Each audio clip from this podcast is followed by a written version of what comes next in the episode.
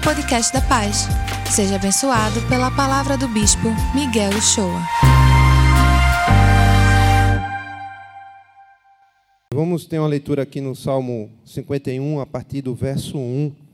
Salmo 51, a partir do verso 1, fala assim: Tem misericórdia de mim, ó Deus, por teu amor.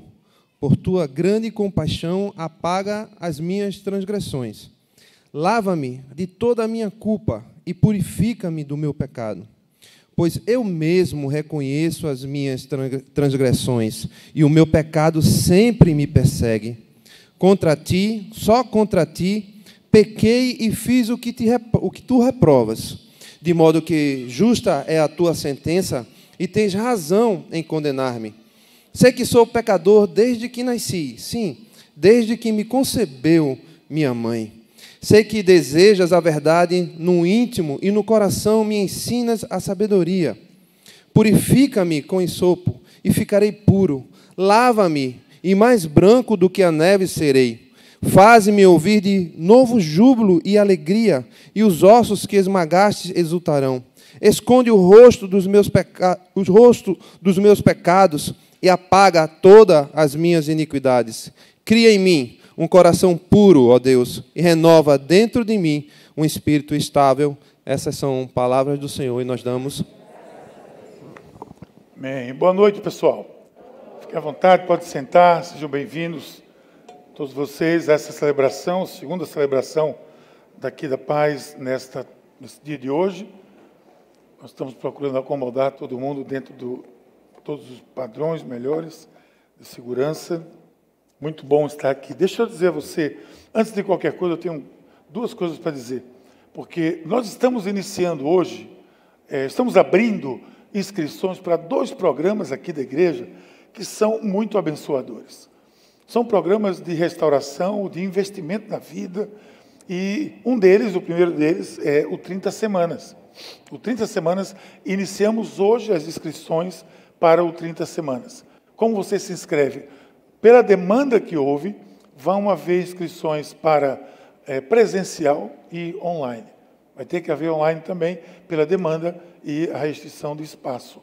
Então, você, como é que você se inscreve? Vai lá na bio, que é tudo assim agora, né? Tudo é na bio. Vai na bio, lá do 30 Semanas Paz, Piedade, no Instagram, e tem lá um link para você se inscrever. O que é o 30 Semanas? É um programa abençoador, restaurador de vidas, que tem abençoado milhares, milhões de vidas no mundo todo e aqui também na nossa igreja. São 30 semanas, por isso que o nome é 30 semanas, claro, de acompanhamento, de pequenos grupos, de palestras, e trabalha muitas das nossas dificuldades. O propósito do 30 semanas, eu diria, é ajudar cada um de nós a superar os desafios da vida que estão diante de nós, que têm diante de nós, que crescem às vezes até diante de nós. Então, 30 semanas é para você também. O segundo programa que a gente está abrindo inscrições hoje é o Missão Noivos. O que é o Missão Noivos? Olha, Missão Noiva, teve o aqui, tem noivo aqui. É você que é noivo, porque nós temos programa para casais, que inclusive estamos num processo de restauração, de reconstrução do trabalho de casais, mas é, casais que não são casados, casais jovens, casais noivos, independente da idade, que vão casar. Uma das coisas que a gente precisa, e você sabe disso, é investir na preparação dos casamentos. Porque, sabe aquele livro, Diga Assim Convicção, que eu escrevi? Aquele livro que foi saiu da necessidade que eu percebi de ajudar as pessoas a entrarem num casamento melhor. Porque às vezes as pessoas entram num casamento com uma certa dificuldade de conhecer o outro. Tem gente que não conhece o outro, gente. Pensa que conhece, conhece não. E depois vai dizer assim: não, foi com esse homem que eu me casei. Foi mesmo não. Foi com o que você imaginou, com essa mulher que você imaginou. Por quê? Porque não se conhecia, porque não trabalhou isso. O livro ajuda e o livro virou o programa Missão Noivos. Você que é noivo ou que está já se quiser fazer o pedido de casamento, a gente empresta a aliança aqui agora, você vira noivo e aí você se inscreve no programa. Por quê? Porque é um período, são grupos. O primeiro, os primeiros grupos aconteceram no ano passado e foram um piloto, foi excelente. Os participantes estão praticamente todos já casaram. E você vai, durante alguns, alguns meses, acho que são três meses, se não me falha a memória, você vai passar em grupos, estudando aquele livro, tendo dinâmicas e se preparando para o casamento. O casamento é, é, uma coisa fantástica, é a coisa mais abençoada que eu acho que o ser humano pode entrar. No entanto, precisa entrar bem entrado, precisa saber entrar direitinho. E com a pessoa ao seu lado, que seja a pessoa que você vai viver para toda a vida com ela, estando os dois vivos, claro. O que, é que você faz? Vai na bio do Missão Noivos, faz a sua inscrição lá.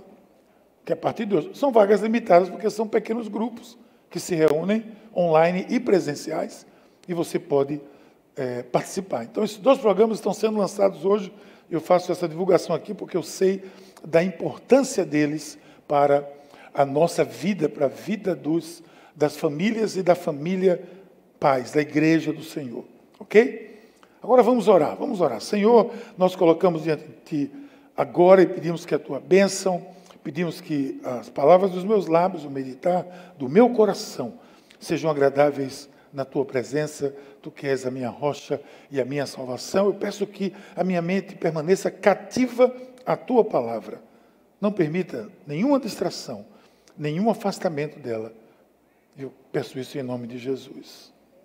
Então, como eu disse, a gente está iniciando agora o, o 30 Semanas e a dinâmica desse ministério trata de passos. O assunto central são passos que você dá para vencer, para superar desafios na vida. E olha, são, são passos que ajudam você a entender melhor como lidar com os desafios. Nós vamos falar durante duas semanas, hoje e domingo que vem. Lembre-se que domingo que vem temos culto normal, né? o carnaval não vai ter feriado, então ninguém vai sair. Também a gente decidiu que a gente vai ter culto com feriado ou sem feriado. No carnaval a gente vai fazer culto, a partir de agora não vai parar mais de fazer. Então, domingo que vem tem culto, 10 da manhã, 18 horas, e nós vamos ter esses dois domingos falando sobre passos para superar para superação, passos para superação, superar os desafios da vida. E vamos ter um, com isso você vai entender um pouco como funciona, qual é a dinâmica, ou qual é pelo menos a, a, a, o assunto do programa 30 Semanas, que trabalha mais ou menos isso. Quando você estiver ouvindo, preste atenção que essas coisas vão ser tratadas durante todo esse programa. A história da salvação, gente, entenda bem isso. A história da salvação e da igreja se você vê a vida dos servos de Deus, dos grandes líderes de Deus e de todas as pessoas que a Bíblia cita, uma das coisas boas na Bíblia é que ela, a Bíblia é honesta. A Bíblia não esconde, a Bíblia não mostra um, um Krishna perfeito, um ser iluminado, todos eles que, que não fazem, que não erram, não. A Bíblia mostra seres humanos, por mais líderes que sejam, reis que até hoje são louvados em Israel, como o rei Davi, o grande homem, foi um homem pecador e falhou, foi um homem que teve seus desafios e superou os seus desafios. A Bíblia é de gente, é formada de gente como você e como eu, somos nós que estamos ali, é o nosso retrato. E na história da salvação, na, nessa economia de Deus, você vai ver inúmeras pessoas que são assim também, que falharam, mas que conseguiram superar com a ajuda de Deus. Nós cremos que o Jesus é o mesmo, que o Espírito é o mesmo, nós entendemos que nós precisamos crescer nessa superação. Aí você pergunta, mas como é que a gente faz isso? Como é que eu posso fazer isso? Pois bem, é isso que eu quero trazer a você. Eu quero conversar com você, eu quero dar boas-vindas a você nessa é, minissérie chamada Superando os Desafios da Vida. Você que é jovem, você que é adulto, você que é casado, você que é solteiro, que é noivo, adolescente, não interessa. Todos vocês têm desafios na vida que precisam ser superados. E deixa eu dizer como é que a gente supera, ajuda a gente a superar. Para superar os desafios, os desafios da vida, eu preciso de alguns passos. O primeiro passo, sabe qual é, gente? Qual é o primeiro passo? A primeira coisa que você deve fazer é assumir a sua fragilidade. Assuma a sua fragilidade. Assuma a, a sua, a minha fragilidade. Eu preciso assumir isso. E essa é uma das grandes dificuldades do ser humano. Não é só de você, não é só minha, é do ser humano. A autossuficiência, ela tem uma derivação lá da queda, lá do Éden. Quando o ser humano achou que por si mesmo podia fazer. Gerou esse espírito de independência, e quem se sente independente se sente autossuficiente. Gera dificuldade de buscar ajuda. Quem pode afirmar que sozinho pode resolver todas as suas dificuldades e seus desafios? Entenda isso. Ninguém pode fazer isso. É uma dificuldade que o ser humano tem, é de levantar a mão e pedir ajuda. É de pedir socorro. Por várias razões, a gente vai ver aqui, mas há essa necessidade, e ao mesmo tempo, ainda que reconhecendo a necessidade de uma ajuda, você fica naquela de: não, mas eu não vou pedir ajuda, não, eu consigo. Eu me viro. É assim, ó, eu me garanto. Eu, sabe o que é que eu digo? Eu não me garanto. Eu não me garanto. Eu já aprendi na vida que eu não me garanto. Eu preciso de ajuda. Eu preciso, porque eu reconheço, eu sei que eu tenho fragilidades. Eu sei que eu preciso de apoio, eu sei que eu preciso de uma palavra, eu sei que eu preciso de um encontro com alguém, com uma palavra, com a palavra de Deus, com um encontro, uma, uma, uma terapia, sei lá eu, o que for que possa me ajudar a me levantar. Admitir isso é uma fragilidade que muita gente tem, que não admite. Agora, por que isso? Me diga sinceramente, eu não sei por que essa resistência. Porque os nossos heróis, os heróis de, de parte da juventude de hoje, ou um pouco antes de mim, eh, morreram de overdose. Mas os nossos heróis, os heróis da Bíblia, eles tiveram seus desafios, lutaram e, com a ajuda de Deus, venceram os seus desafios. Ora, se você olhar a história do apóstolo Paulo, basta olhar a história dele. Olha a história dos salmistas, passeia um pouco pelos salmos, porque os salmos, os salmos são relatos de orações, são, são clamores, são é, é gente que colocou a sua alma ali clamando a Deus. Todos eles admitiram a sua fragilidade, sem exceção, todos eles, os mais fortes dos heróis que venceram gigantes com três pedras, admitiram sua fragilidade. Olha o que o Salmo 51, que foi lido aqui, os primeiros versículos dizem. Começa dizendo: Tem misericórdia de mim, ó Deus Segundo a tua benignidade, apaga as minhas transgressões. Já está reconhecendo. Segundo a multidão das tuas misericórdias, lava-me completamente de quê? Da minha iniquidade. Purifica-me do meu pecado. Está assumindo aqui. Porque eu conheço as minhas transgressões, está vendo? Eu conheço, eu sei quais são. O meu pecado está sempre diante de mim. Porque contra ti, contra ti somente pequei. Fiz mal à tua vista e por aí ele vai dizendo. Se você for até o versículo 10, e se você passear mais nos Salmos, nós vamos andar por aqui um pouco. Porque esse é o primeiro e principal passo para a superação do desafio, gente. É assumir a nossa fragilidade. Preciso de ajuda. Agora, às vezes eu vejo gente lutando sozinha sem admitir isso. Isso é uma das marcas, sabe de quê também? Do que tem sido um mal desse século que é a orfandade. É um espírito, há um espírito de orfandade nesse mundo. E o espírito de orfandade não é porque a pessoa não tem um pai ou não tem uma mãe, não é isso. É o espírito de orfandade, é, é o jeito de ser do órfão ou da órfã. Eu sou órfão de pai e mãe, não tenho mais pai nem mãe, meus pais já partiram para a presença de Deus. Mas nem por isso eu quero desenvolver em mim o espírito de orfandade. Não é disso que eu estou falando. Tem gente que é órfão é, naturalmente, mas não é órfão espiritualmente ou de, da sua personalidade. O espírito de orfandade, ele está invadindo a personalidade de muitas pessoas, especialmente de um setor da juventude. Porque o órfão, qual é a necessidade do órfão normalmente? Ele quer mostrar para um suposto pai, ou para um pai que às vezes nem existe. Tem órfão que vai no cemitério e vai falar com a lápide lá e vai dizer: Você viu, eu vou vencer, você não me apoiou, tal. E fica discutindo. Outros estão discutindo com os próprios pais. Outros não querem nem falar, mas eles em si, eles desenvolvem esse espírito de querer mostrar alguma coisa, de querer mostrar, de superar tudo sozinho. E aí ele vai lutar, lutar, mas não vai erguer o braço para pedir ajuda. Não vai pedir.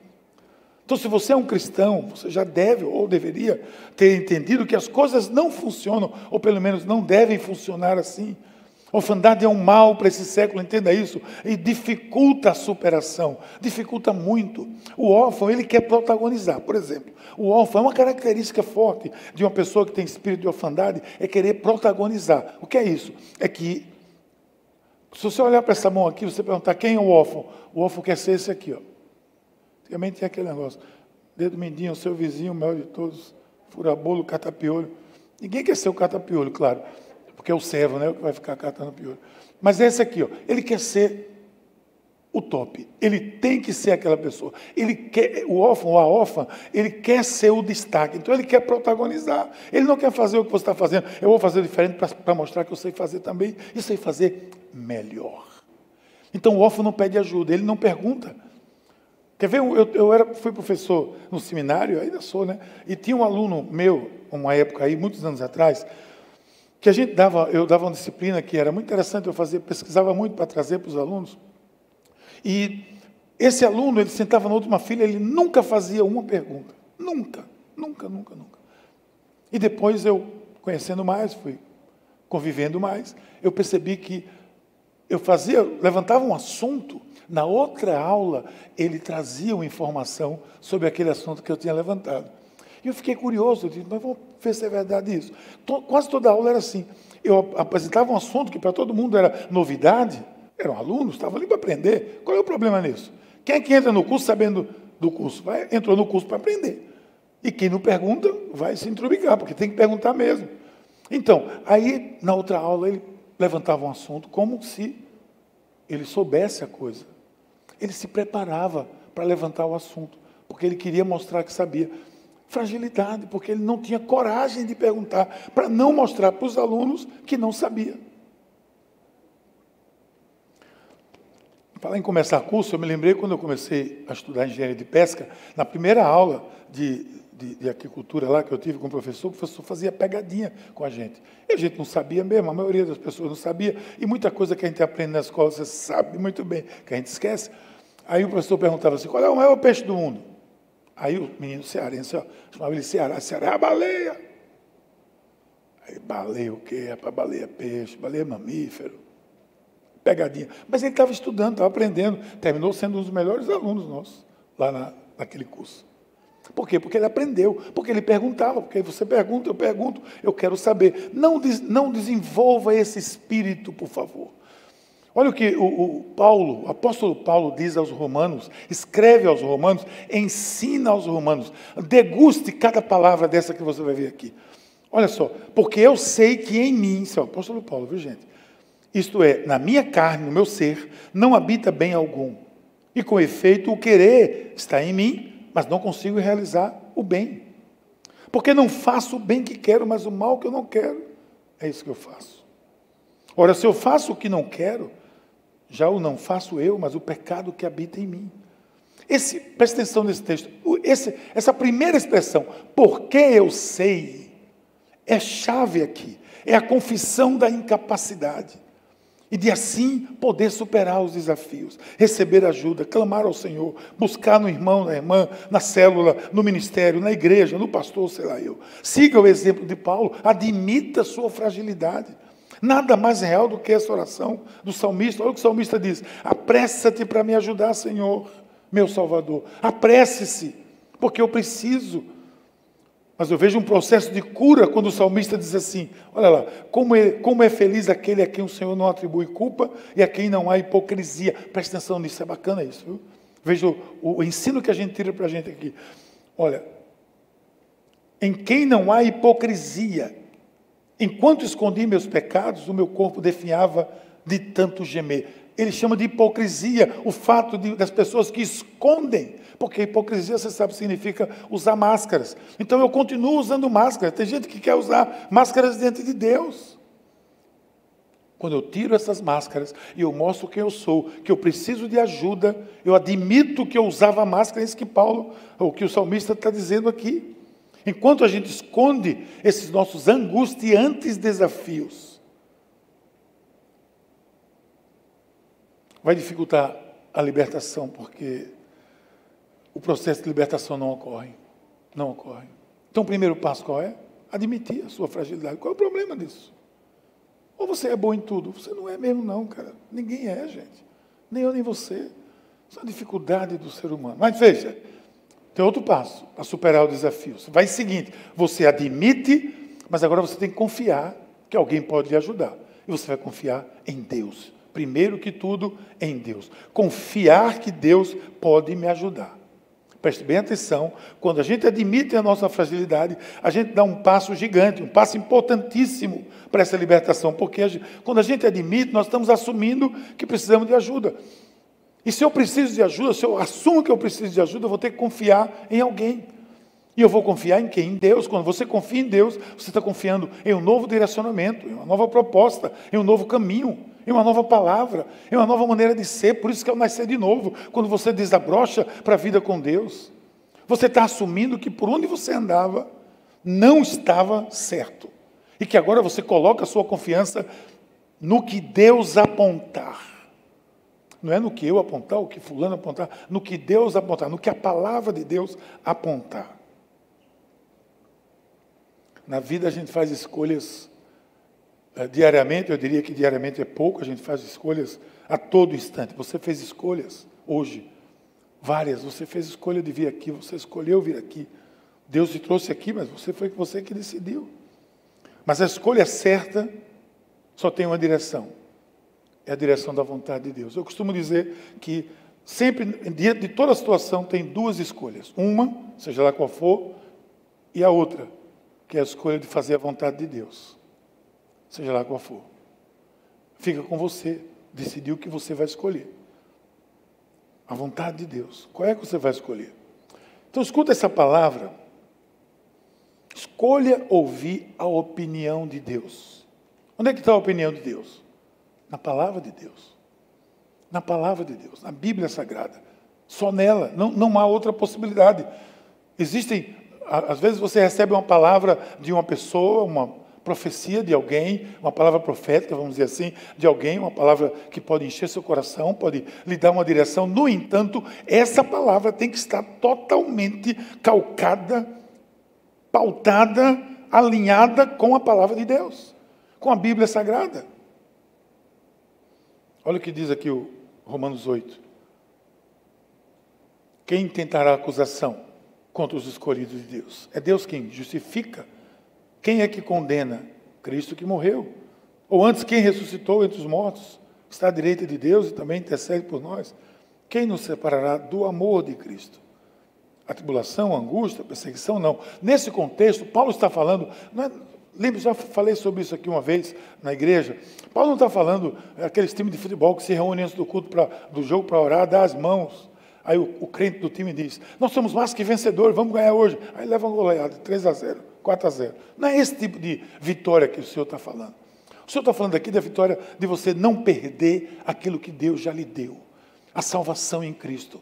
Você pode confiar nele, porque ninguém vai separar você do amor de Deus. É isso que ele está dizendo aqui. É isso que Paulo está dizendo nesse contexto. Confie no Senhor, que nada, nenhuma circunstância, nenhum momento, nem a tempestade, nem a pandemia, nem o corona, nem ninguém pode separar você do amor de Deus. Isso não é pensamento positivo, isso não é teologia coach. Nós abominamos isso aqui. Nós estamos falando aqui é da palavra de Deus. É a palavra, é a Bíblia. Ela que nos direciona para isso. Provérbios diz assim: olha, confia no Senhor de todo o teu coração, não te estribes no teu próprio entendimento. Veja só, confia no Senhor, não se confie no seu entendimento. Deixa essa história de que eu me garanto para os fracos. Deixa essa história de que eu me garanto para os fracos. Os fracos é que dizem eu me garanto, porque ninguém pode assumir isso. Sabe o que é que a Bíblia diz? Quando eu estou fraco, eu sou forte. Mas que coisa sem sentido, né? Como é que eu posso estar fraco? Forte se eu sou fraco. Mas o apóstolo Paulo é muito bacana porque ele, ele traz para a gente a mensagem, ele diz, quando você está fraco, você vai reconhecer. Porque na, no, olha, no, nos pastos verdejantes, você normalmente não busca o Senhor. No pasto verdejante, boa parte das pessoas esquecem do Senhor, esquecem da necessidade de andar com Deus, esquecem que precisam de Deus, porque o pasto está verdejando. Mas o que é que acontece no vale da sombra e da morte? Como é que você passa por ele? Agarrado com Deus. Você, quando é criança, tem gente que tem medo de escuro, lembra? Aí você sai com o pai, com a mãe assim, aí se agarra na sua perna. Aí se agarra em você, eita pai, está escuro, não apaga a luz não, aqui está escuro. Você passa no vale da sombra da morte, no vale da dificuldade, nos desafios, você passa com Deus, agarrado com Ele. No vale, da, no, no vale do, do pasto verdejante lá, não, você passa, que negócio está muito bom. Eu, eu saí pesquisando uma vez, já falei isso aqui uma vez, vou falar de novo. Eu pesquisei uma vez e coloquei no Google é, ovelhas pastando e vi um monte de fotos de ovelhas pastando. Praticamente eu não encontrei nenhuma que estivesse no pasto, que estivesse com a cabeça levantada. Todas elas estavam comendo, claro, está no pasto, pá, pá, pá, come, come. E aí que vem o lobo, é aí que ele vem e vê todas distraídas com o pasto e por isso que a gente diz aqui que ovelha desgarrada é petisco de lobo. Palavra de Deus, pasto verdejante. Confia. Ele diz: não se confie no seu próprio entendimento. Não se confie. Você se confia no entendimento que Deus lhe deu e que Ele lhe deu através da palavra de Deus. Você vai ouvir muitas vozes, gente, nesses dias, muitas. Mas só tem uma voz para você escutar, que é a voz de Deus. Mais uma vez foi assim com todos os nossos heróis. Sabe quantas vozes esses homens escutaram, essas mulheres escutaram?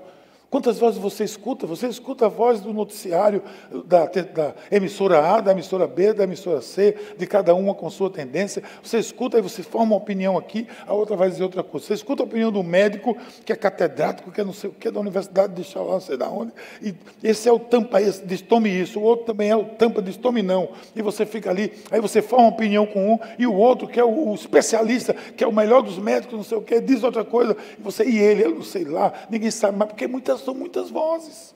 São muitas vozes dizendo a você o que fazer. Tem vozes aí agora, agora é o mundo que está querendo dizer como a igreja tem que ser. Ora, cala a boca, recolha essa sua insignificância, mundo.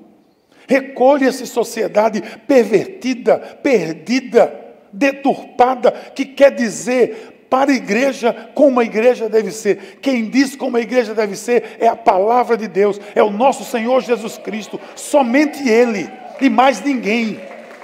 Porque a igreja foi ele, foi ele que fundou, foi ele que disse que sobre esta, esta pedra, essa rocha, a, a, o, o inferno não teria, não prevaleceria. As portas do inferno não prevalecerão, elas serão invadidas e têm sido invadidas pela igreja do Senhor. Aí vem o noticiário, aí vem o âncora da notícia, vem a outra lá que fala de manhã na TV, querendo dizer como, como a igreja, como um cristão. Vai o outro que vai fazer o julgamento da escola de samba e vai dizer que é assim que a igreja vai ser. Não aceito isso, não aceito isso, porque não tem autoridade. Só quem tem autoridade para julgar a igreja do Senhor é o Senhor da igreja, e ponto final. E é a Ele que eu sigo. E você vai ouvir vozes, é vozes, é vozes. Qual é a voz que você vai seguir? Se você não tiver um prumo, querido, se você não tiver um leme que lhe ponha no prumo, e o leme e o prumo é a palavra de Deus. Cuidado com as vozes que supostamente se apresentam nesse tempo, às vezes até dentro da própria igreja. Com a palavra de Deus, não. Se não alinhar aqui, a gente não escuta. Confie apenas no Senhor, confie nele. A gente não deve assumir que isso é fácil. Porque não é fácil. Quem disser que é fácil está enganado. É, ninguém aqui é, é super crente. Quando a gente plantou essa igreja, eu me lembro porque foi exatamente na época, tinha um, um movimento positivista muito forte, nascendo já estabelecido, que é a, fé, a confissão positiva, né? que crente, o crente, o crente, ele é imbatível, ele, ele não, não, não adoece, não tem doença, o, o, o, crente, aí começava a dizer essas coisas de todos os crentes, eu disse, meu Deus, onde é que vai essa igreja? Aí lançou, Paulo Romero lançou um livro na época chamado Super Crentes. Esses não são crentes, são super crentes. Tem gente que ficou doente e teve que ir para o hospital escondido, porque proclamava que não podia adoecer, adoeceu, foi para a emergência escondido. Não tinha nem máscara nessa época, ninguém usava máscara. Não, não. nós não somos assim, nós somos frágeis, nós temos limites, nós temos limitações. Os nossos ídolos, nossos ídolos, entre aspas, os nossos heróis, eles tiveram limitações.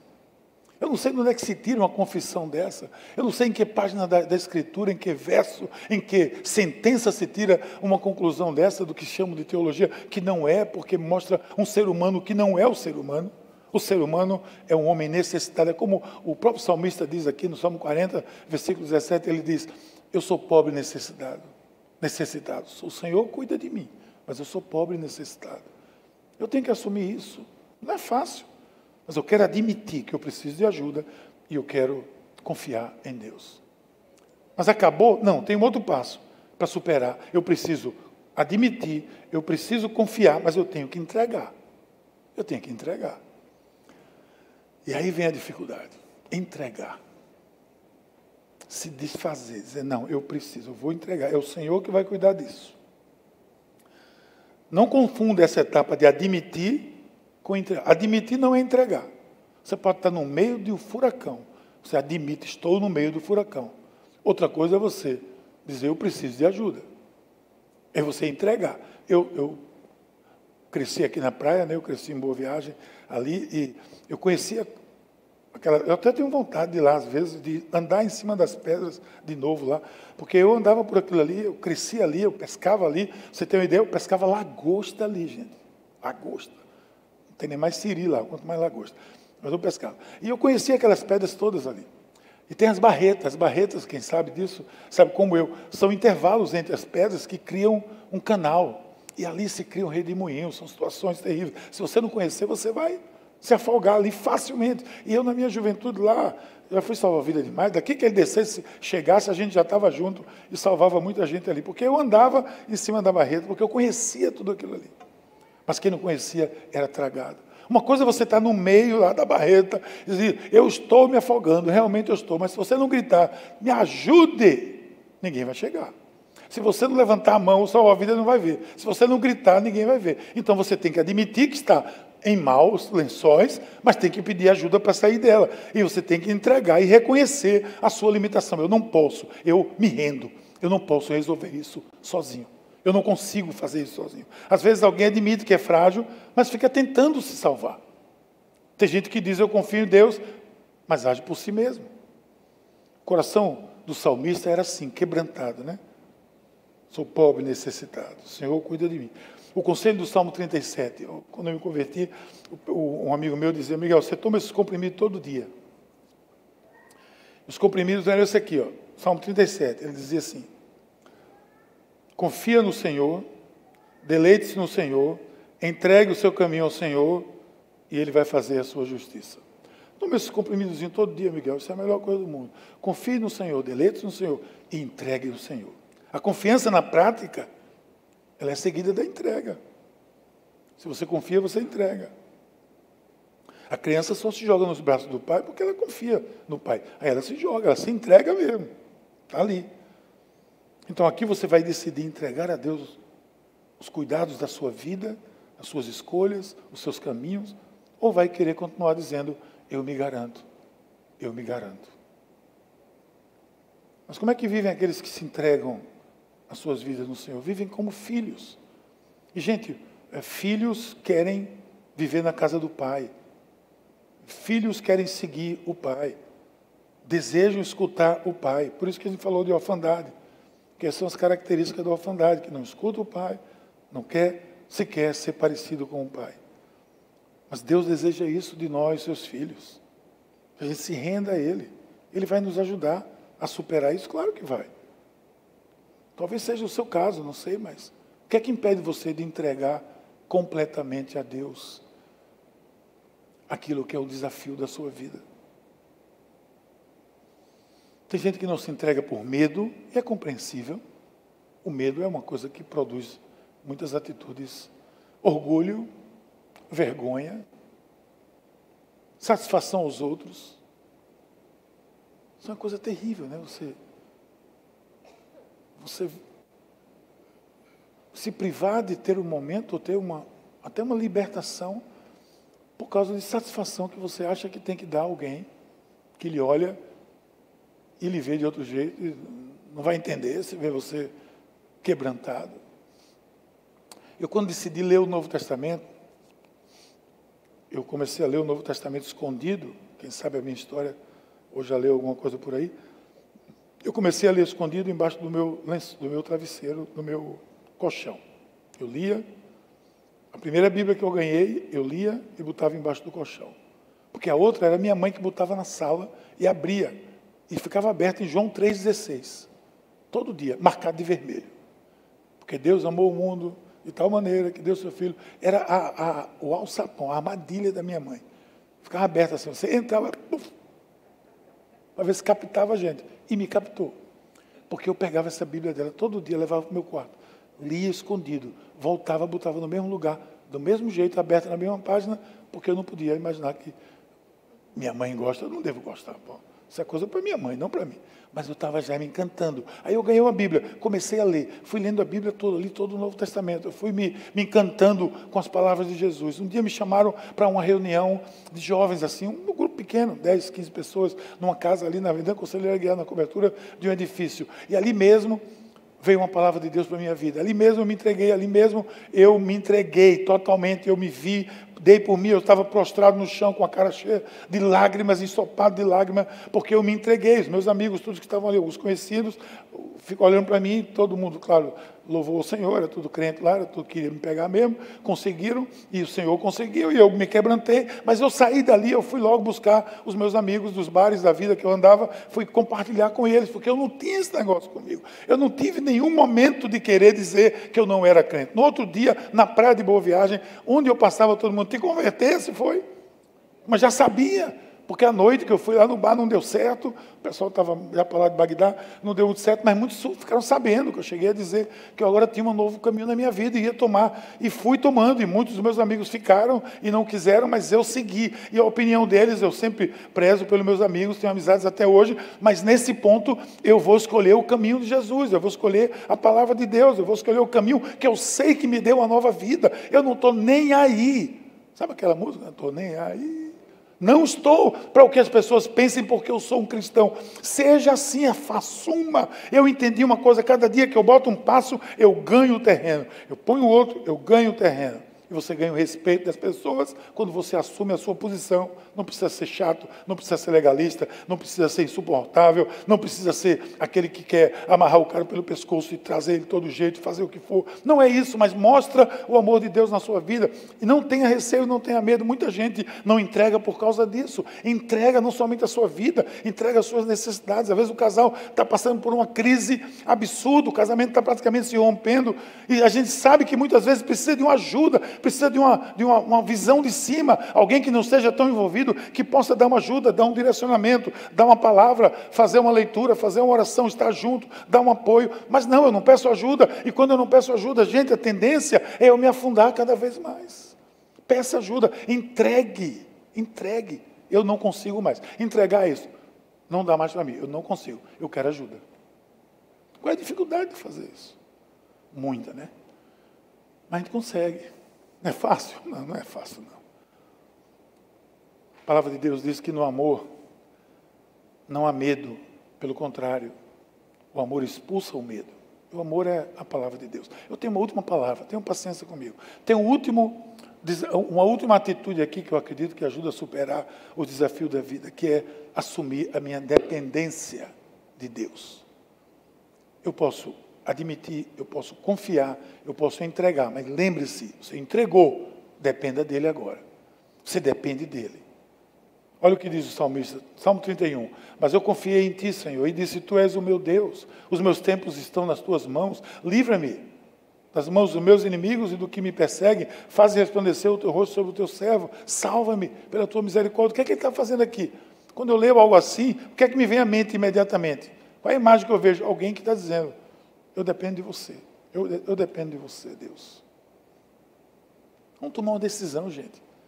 Vamos tomar uma decisão se não tomou ainda. Dependo de Ti. A gente tem um cântico aqui que a gente diz: Dependo de Ti, Senhor. Quando eu falei lá no início, dá um passeio nos Salmos, é porque os Salmos são essas orações, esse clamor de gente que se derramou na presença de Deus. Assim somos nos momentos da angústia, Nós nos nivelamos bastante com esses homens e mulheres da Bíblia que enfrentaram desafios. Para mim, Salmo 62 é uma grande resumo, talvez, daquilo que é dependência. Veja na tela aí, presta atenção. Descanse somente em Deus, ó minha alma. Acho bacana isso, porque é Davi falando com a alma dele, né? Ele dando, falando com ele mesmo. Dele vem a minha esperança. Somente Ele é a minha rocha. Você é uma pessoa no drama. Pessoa no drama. Ele é a minha torre alta. Não vou ser abalado. A minha salvação, a minha honra de Deus depende. Ele é a minha rocha, Ele é o meu refúgio. Eu vejo isso, eu vejo sempre que estou lidando com as pessoas, a gente pode identificar um grau de dependência às vezes. Mas existe algo que é muito nocivo, que é a, de, a codependência. É a dependência de pessoas, da opinião dos outros, da vida dos outros, do desejo de viver a vida dos outros. Às vezes eu vejo muita confusão nisso. As pessoas amam, às vezes, de fato amam uma pessoa, mas transferem tudo e, e de repente querem viver a vida deles. Qual dependência é algo muito nocivo nas nossas vidas. A minha dependência precisa estar centrada no Senhor, somente nele. Deus não pede que ninguém se anule. Não. Anule diante dele, né? mas não se anule. A sua, a sua personalidade, a sua pessoa foi criada por Deus. Às vezes eu vejo confusão nisso, em pessoas que amam os outros, mas querem viver a vida delas. Codependências. Existem relacionamentos e amizades que parecem saudáveis, mas há uma proximidade, mas na realidade é o que se chama hoje de, está na moda, relacionamento tóxico. Hoje ninguém fala que o relacionamento está ruim, não, é tóxico. É falar bonito, é isso. É tóxico. E se você disser tóxico, a pessoa fica chateada. Viu? Cuidado com a palavra. Paulo fala de, um, de uma enfermidade que ele teve, né, que ele tinha. Ele mostrou a dependência de Deus. Ele diz: Me gloriarei nas minhas fraquezas, para que mim habite o poder de Deus. Ou seja, é, é você, Jesus, é você que pode fazer. Eu entrego e eu confio, eu admito, e eu quero dizer, dependo de você. E eu concluo aqui, fazendo uma consideração que eu acredito pode ajudar a gente nessa conclusão que é o mal que afeta a humanidade com essa tecnologia toda que a gente tem, é a independência, né? A independência, a autossuficiência é um mal terrível. Nunca queira isso para você, se achar suficiente. Isso, é, isso, isso foi o Satanás que se achou e caiu, foi expulso do céu. Não precisa isso. A sua suficiência precisa vir de Deus. Mas sutilmente, sob uma justificativa até lógica das facilidades. A tecnologia faz isso. Tanta coisa boa na tecnologia, né? É impressionante.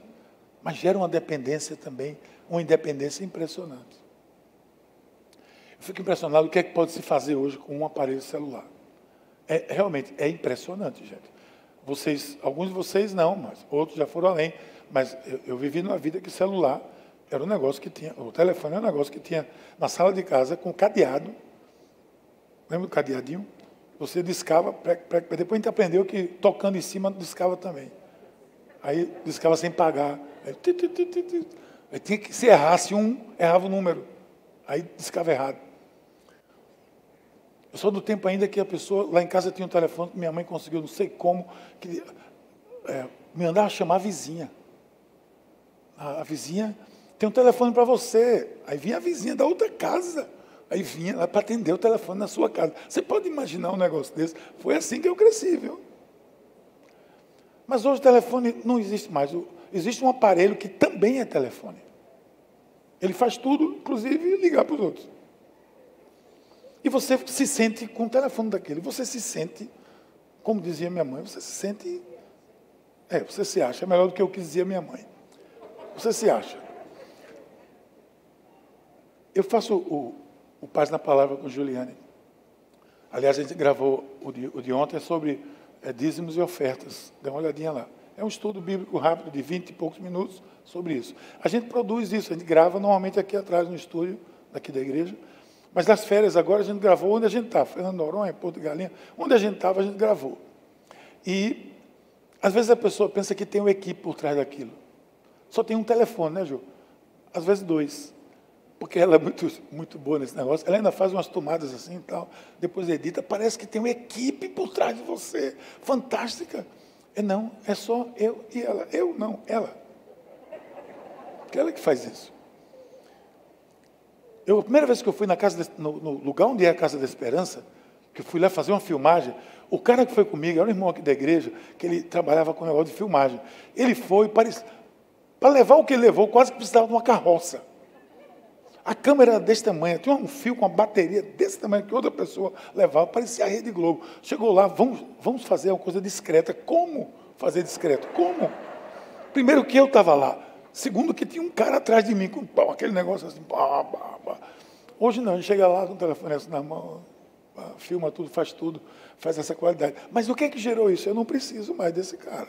Eu não preciso mais do, do cara que segura o, o, a bateria, não precisa dessa câmera. Essa cultura da independência é fortalecida pela tecnologia que a gente vive, isso vai sendo incutido aos poucos na nossa mente, no nosso coração, e as nossas vidas vão ficando mais difíceis, porque nós achamos que podemos tudo. Mas não podemos, a verdade é que eu e você sabemos que não podemos. Nós não podemos. Dependa de Deus, viva a vida de Deus, que ela tem que Ele tem para você. Se inscreva no programa dos 30 semanas, que esses assuntos vão vir à tona direto e você vai ser muito abençoado, abençoada quando você se inscrever lá. Porque hoje nós vimos a primeira parte dessa minissérie. Vimos que precisamos admitir, confiar, entregar e depois disso dizer: agora eu dependo. Dependo de Ti, Senhor. Essa é a palavra de Deus para o nosso coração hoje. Espero que tenha caído como bênção para a sua vida, para você que nos assiste. Por isso eu queria orar com você agora. Pai querido, muito obrigado, Senhor, pela tua palavra que nos conduz ao entendimento dessa nossa necessidade que nós temos de Ti, Senhor. Nós queremos admitir, nós queremos reconhecer a nossa fragilidade, a nossa confiança precisa ser em Ti, nós sabemos disso. Queremos entregar, Senhor, ajuda-nos a entregar e a depender de Ti, hoje e sempre, em nome de Jesus. Amém. Aí, curtiu essa palavra? Aproveite e se inscreve para receber semanalmente nosso podcast. Nos segue também nas redes sociais, no perfil Somos Pais. E se mora perto de uma de nossas extensões, vem nos visitar. Até o próximo!